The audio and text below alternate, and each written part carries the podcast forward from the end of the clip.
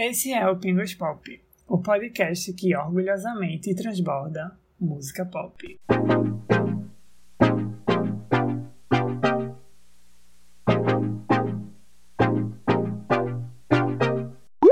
E aí, gente, tudo bem? Como é que vocês estão?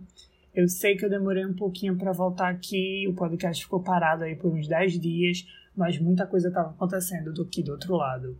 Fora a pandemia, né, que é um problema que tá todo mundo tendo que lidar. Eu trabalho e também faço mestrado. Faço mestrado em comunicação na Universidade Federal de Pernambuco, pesquiso cultura e música pop. E minhas aulas em formato agora online voltaram, então tive que aprender aí a lidar com essa realidade e organizar minha cabeça aí na, na rotina. Então tirei esse tempinho para poder botar tudo no lugar. Mas voltamos, voltamos aqui com o episódio número 10.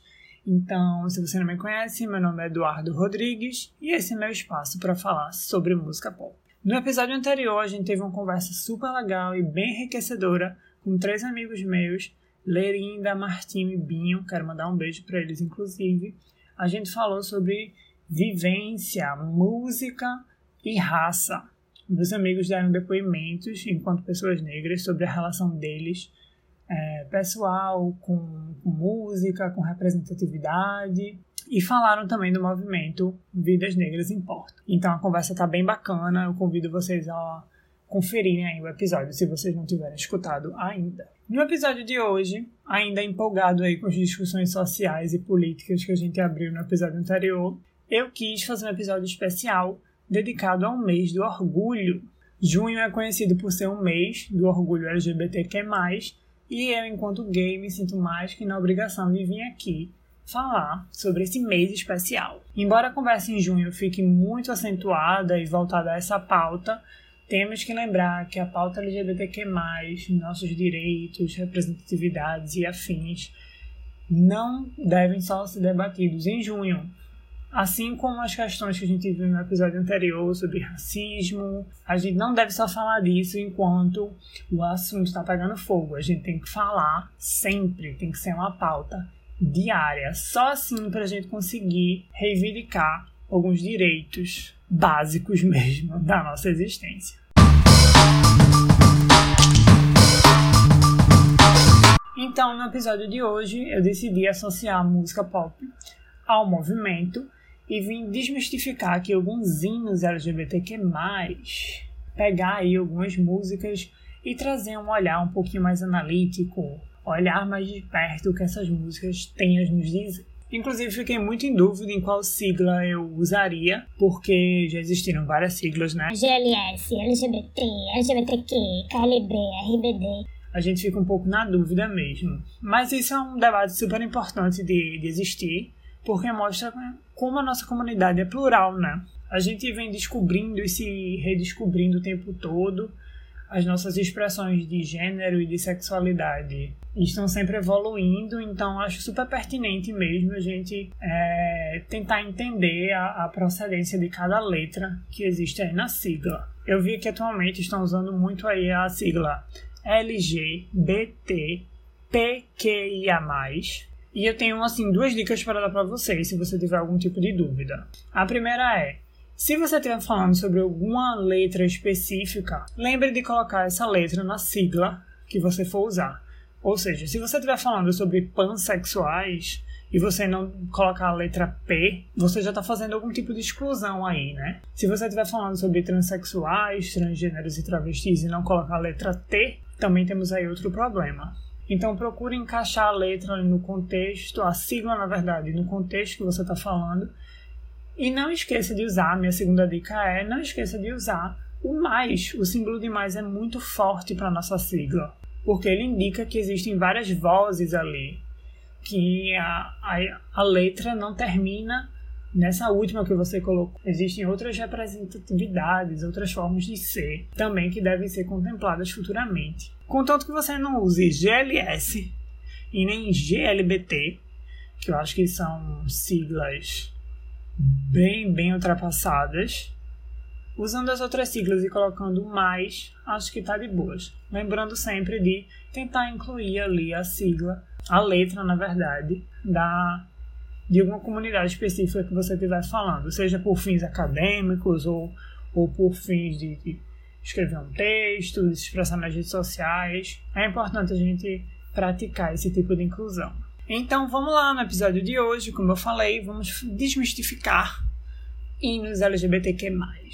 Eu acho super legal discutir música e representatividade, porque a gente não pode negar que música, principalmente música pop, evoca ali um tipo de identificação com a gente. Música também é afeto, então não tem como a gente não cantar algumas músicas sem se enxergar nelas. Eu acho que isso é uma potência muito grande da música. A gente olha para a música e sente ali que aquela música está falando com a gente de alguma forma. Essa questão da identificação, de se reconhecer enquanto uma comunidade é muito poderoso. Eu acho que a música pop consegue fazer isso com a comunidade LGBTQ+, de forma bem expressiva. E aí eu fiz um rápido resgate histórico para a gente conversar e percebi que nos anos 70 já temos aí grandes hinos LGBTQ+. A era disco, na verdade, é uma era muito frutífera para a gente discutir isso, porque a era disco em si deu voz a pessoas que não tinham voz na música até então. A gente viu a comunidade latina, a comunidade feminina, a comunidade negra ganharem espaço ali para se expressar. Então, músicas como Dancing Queen da ABBA, Last Dance da Donna Summer, Got to Be Real da Cheryl Lynn, são músicas que começaram a criar um tipo de identificação ali com a nossa comunidade. Inclusive a música Got to Be Real da Cheryl Lynn toca no documentário Paris is Burning. A gente vai falar um pouquinho mais pra frente aqui desse documentário de forma bem rápida, então segura aí essa ideia. Uma primeira música que eu queria trazer para conversar com vocês é a música do cantor Sylvester, You Make Me Feel Mighty Real, de 1978. Essa música ela tem uma letra bem legal, não fala diretamente sobre, sobre a comunidade LGBTQ+, mas o que torna tão poderosa assim a identificação com essa música é quem canta ela, é a voz por trás dela, que é a Sylvester. Sylvester foi um ícone gay da década de 70 e ele era muito conhecido por sua aparência meio que andrógena. Ele também era drag queen, inclusive. Ele, além de ter uma aparência andrógena, tinha uma voz super aguda, que é muito característica na canção, e se tornou aí uma figura marcada na comunidade. A forma que Sylvester celebrava quem ele era, abraçava ali as suas diferenças, se enxergava ali enquanto um corpo não heteronormativo, talvez tenha sido a fórmula de sucesso e identificação poderosa que, o, que a música You Make Me Feel ganhou aí com a nossa comunidade. Infelizmente, Sylvester faleceu no dia 16 de dezembro de 1988 aos 41 anos em decorrência da AIDS. Mas fica aqui a lembrança da música dele que marcou aí a nossa história. Uma próxima música que eu quero trazer é uma música do Village People chamada YMCA, também de 78. O Village People foi uma banda criada lá nos anos 70 para falar especificamente com o público gay, não tanto com o público LGBTQ+, no sentido amplo, mas mais focado no público gay. Eram aqueles caras que se vestiam com fantasias, tinha o cowboy, o policial, enfim.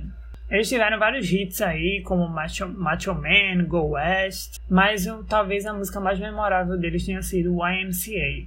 Apesar da letra soar numa primeira escuta de forma assim, talvez inocente, a faixa descreve como era divertido fazer parte da Associação de Jovens Cristãos. O que foi entendido por muita gente como um sentido meio que duplo, porque o YMCA significa Young Men's Christian Association, Associação Cristã dos Homens Jovens.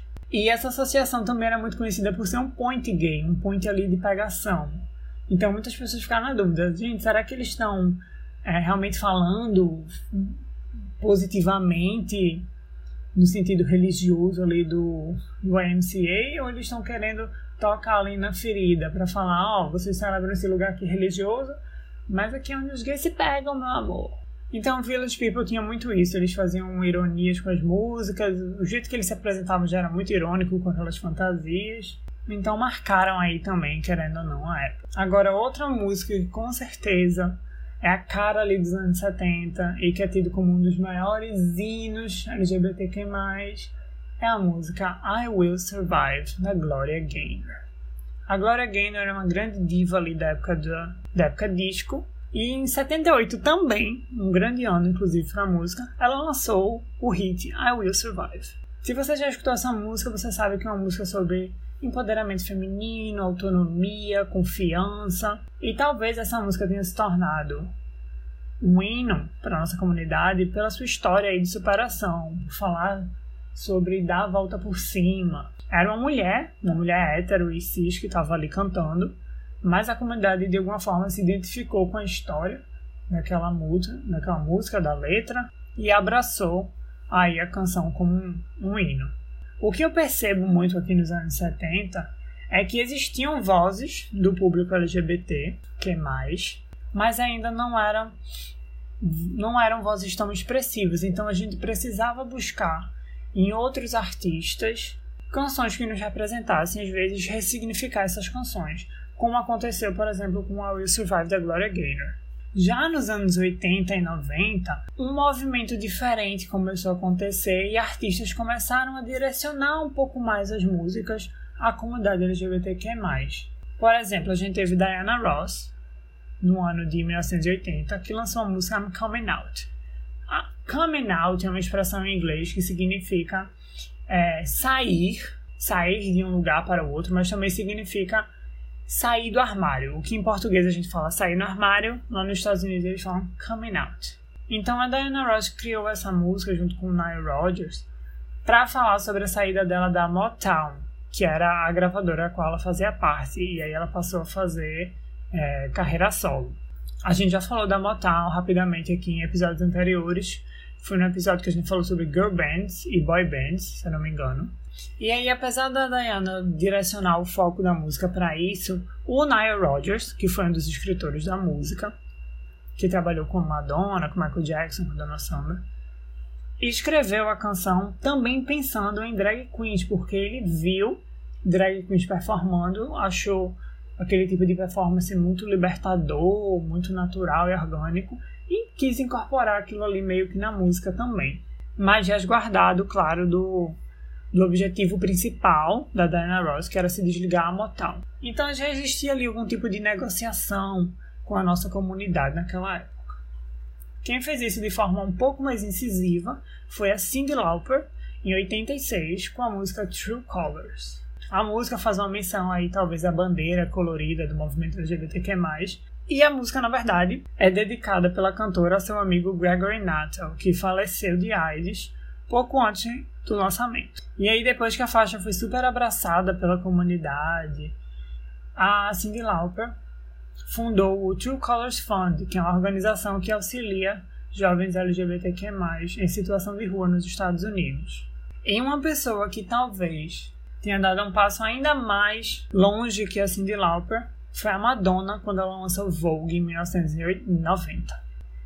Existiram ali, inclusive, críticas da Madonna quando ela lançou Vogue, porque Vogue faz uma referência muito clara ali à cultura do ballroom. E se você não conhece a cultura do ballroom, surgiu ali mais ou menos na década de 60 em Nova York é um movimento ali muito expressivo da comunidade latina, negra e transgênero dos Estados Unidos. O ballroom era um espaço em que existiam competições. As competições eram e as competições aconteciam através do Vogue. O Vogue era um estilo de dança pautado ali no mundo da moda, no mundo fashion. Era um, um tipo de coreografia que mistura passarela com batalha. Parece que você está batalhando e também desfilando com o seu time oponente. Então esse movimento foi muito importante para a nossa comunidade, porque era uma forma muito única de expressão mesmo. Lembra quando eu falei do Paris Burning? Então, esse é um documentário que retratava mais ou menos a cena ballroom lá dos Estados Unidos. E a gente vê muita presença de pessoas trans, de drag queens, era uma cultura considerada bem underground, não, não tinha atingido o mainstream até então. E a Madonna se inspirou diretamente nessa ambientação para lançar Vogue. Ela chamou inclusive algumas pessoas que faziam parte do movimento para participarem ali do clipe que ela gravou, da, da turnê que ela fez, a Blonde Ambition Tour. E no clipe ela faz os passos de dança, a melodia é muito similar ao tipo de música que, que se era dançado ali no ballroom também. Em 93, os Pet Shop Boys, que é uma dupla formada por Neil e Chris, regravaram a faixa Go West do Village People, depois de se apresentarem no, no show beneficente em Manchester, que arrecadou fundos para vítimas das AIDS, os Pet Shop Boys resolveram regravar essa canção que eles cantaram é, nesse evento e deram uma modificada ali nas letras, deram uma modificada um pouco no som e ressignificaram ainda mais a canção. O título da música Go West, que é traduzido como Vá para o Oeste, Rumo ao Oeste, faz uma referência à colonização dos Estados Unidos. Mas Go West também pode ser interpretado como uma referência a São Francisco, que na época dos anos 70, quando o Village People fez muito sucesso, São Francisco era um centro importante de movimentos LGBTs. Muitas iniciativas aconteciam ali. Então, Go West podia ser também uma referência a rumo a São Francisco, vá para o oeste. A faixa ficou ainda mais famosa na voz dos Pet Shop Boys, inclusive o Neil é, gay assumido, e eles brincaram muito com essa ideia de revolução no clipe.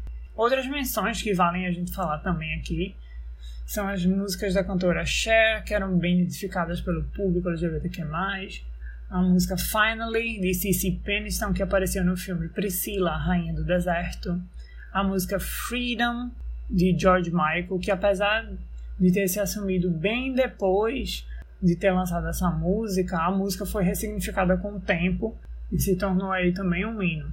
Então acho que nos anos 80 e 90 a gente consegue ver esse interesse por músicas que se comuniquem com o público LGBTQ+, mas ainda assim a gente vê que o público, esse tipo de público não é o que está no comando. A gente não vê muitos artistas LGBTQ+, cantando para um público LGBTQ+. Eles são mais a inspiração, eles não são a voz. Então a gente tinha que olhar muito ainda para artistas pop, para Diana Ross, para Cyndi Lauper, para Madonna, porque elas é que colocavam de alguma forma os assuntos ali em pauta, né, de discussão.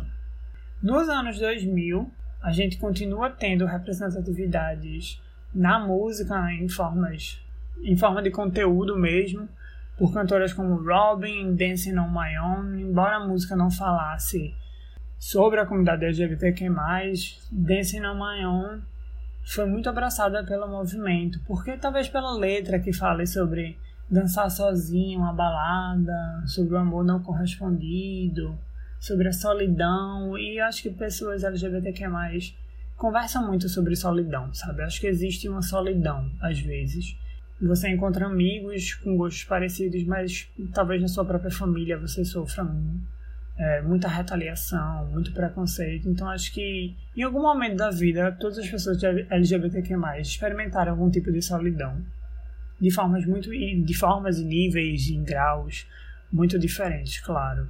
Porque isso vai de pessoa para pessoa, mas a gente já experimentou de alguma forma assim, um tipo de exclusão. A gente teve também Born This Way, de Lady Gaga, que foi lançado em 2011. Born This Way eu acho que é uma das letras que fala assim. É, já tivemos outras, claro, mas é uma, um, uma artista muito grande falando de forma muito direta sobre a comunidade LGBTQ+. O título da faixa já é bem expressivo, diz Nasci desse jeito, nasci dessa forma. Lady Gaga fala sobre a importância de você reconhecer quem você é, abraçar, abraçar sua liberdade, abraçar sua verdade. Inclusive ela fala, ela não deixa aí pontas soltas, né, para interpretações. Ela cita diretamente a comunidade. Ela fala, não importa se você é gay, hétero, bi, lésbica, se leva uma vida transgênero. Ela fala também de, de nacionalidades, né? Ela fala de raça. Então é uma música que tentou dar uma abraçada ali de forma geral nos excluídos. Outras menções que a gente pode fazer aqui nos anos 2000 e 2010 é Firework da Katy Perry, All the Lovers da Kylie Minogue, que fez uma grande pirâmide, né, panse pansexual ali no meio da rua, todo mundo se abraçando, se beijando, se amando. Beautiful da Christina Aguilera, que inclusive ganhou um prêmio no GLAAD Awards, que é uma premiação LGBTQ+, lá dos Estados Unidos. Raise Your Glass, da Pink, Fuck You, da Lily Allen, que era uma música contra as iniciativas homofóbicas do então presidente George W. Bush e também da conduta política dele. Então acho que nos anos 2000 e já no começo dos anos 2010 a gente começa a ver a bandeira sendo abraçada de forma mais aberta. Se nos anos 90 é, existia ali um, um, um espaço para segundas interpretações, acho que agora a letra era abraçada, a causa era abraçada de forma muito mais direta, né? A gente via clipes retratando pessoas trans, pessoas lésbicas, pessoas gays. E acho que a gente está indo aí para uma crescente muito grande nos anos 2010, em quesitos de representatividade. A gente vê pessoas LGBTQ+, assumindo posições muito importantes na, na música pop, né? Acho que a drag music vem aí como um, um forte marcador nessa iniciativa. A gente vê as drags vindo do programa de RuPaul, como a nossa, a nossa drag music brasileira também, que faz muito sucesso por aqui. E é claro que a gente não pode deixar de citar Pablo Vittar, né, gente? Acho que, na verdade, tudo que Pablo faz é muito político. Ela tem duas músicas que talvez falem mais diretamente sobre isso, que é Então Vai, que é parceria com Diplo, e a Indestrutível. Aqui no Brasil ainda temos Linda Quebrada, Linica e os Caramelos, As Bahias e a Cozinha Mineira, Mulher Pepita, Daniela Mercury, Jalu. A gente vê uma insurgência aí muito grande, mas a gente quer ainda mais, pode chegar ainda mais. Lá fora a gente vê artistas muito novos já assumindo espaços interessantes nessa dinâmica, como Rina Sawayama, Kim Petras, Hayley Kiyoko, Troy Sivan, a banda Years and Years, é, Tove Lo, Janelle Monet, Sam Smith, House, Mika. Então acho que a tendência é essa.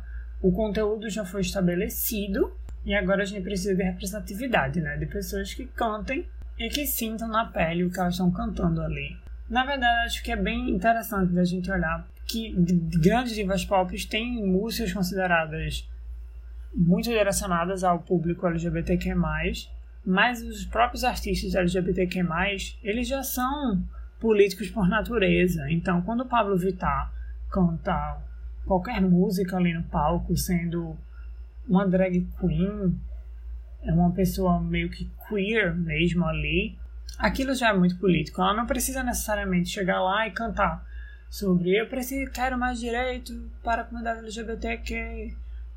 Claro que é muito interessante que ela peça isso e que ela continue é, levantando a bandeira alto, mas só do corpo dela estar tá ali presente é muito interessante, sabe? Já abre uma discussão bem, bem bacana pra gente que é essa questão do, da presença, de você ver o corpo lá assumindo aquele papel.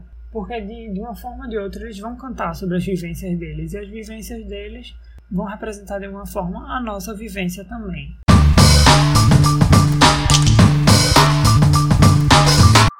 Então é isso, gente. O episódio de hoje vai ficando por aqui. Tentei fazer um apanhado aí geral sobre algumas músicas, muito mais pra gente discutir essa questão da afetividade né, e da, da nossa vivência enquanto pessoas LGBTQ+, na música pop, de forma bem resumida mesmo. Mas é isso, esse é o mês do orgulho, vamos celebrar, vamos colorir aí a nossa vida, porque são tempos sombrios. Não esqueçam de seguir o Pingos Pop nas redes sociais, arroba Pop. Estou sempre postando algumas coisas no Twitter e no Instagram. E lá vocês podem ficar sabendo em tempo real sobre novidades do podcast. Muito obrigado, viva o mês de orgulho e tchau!